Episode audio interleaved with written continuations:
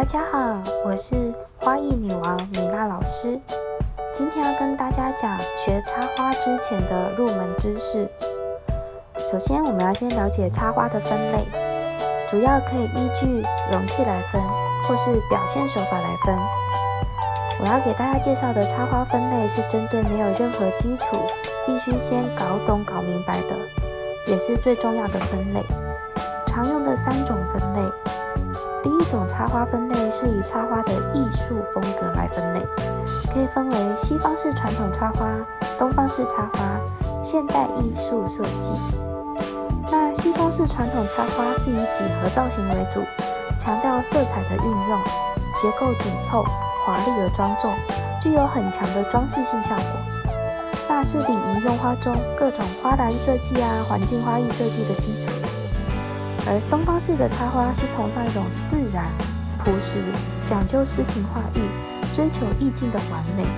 东方式插花可以培养学生的艺术感觉和艺术插花的技巧，而现代花艺是融入了现代个人的意识，主观性很强，追求变异，不受拘束，通常是用在展览、表演、比赛这一方面。这种分类是以插花的使用目的来分类，又分为礼仪插花和艺术插花。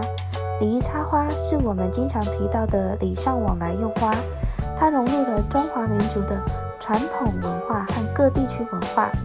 西方式的传统插花的造型特点适宜中国人的消费理念。那艺术插花的思想情感浓缩，是一种个性的展现。并能引起观赏者的共鸣，嗯，所以这三种是很大的不同。那第三种分类是以插花的材质来分类，分为鲜花插花、干燥花插花跟仿真花插花。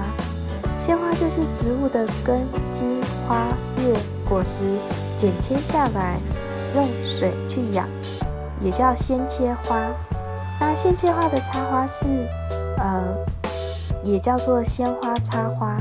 那干花是把自然界植物经过一定的技术处理，具有自然形态的花卉，利用这种材料插花叫做干燥花插花。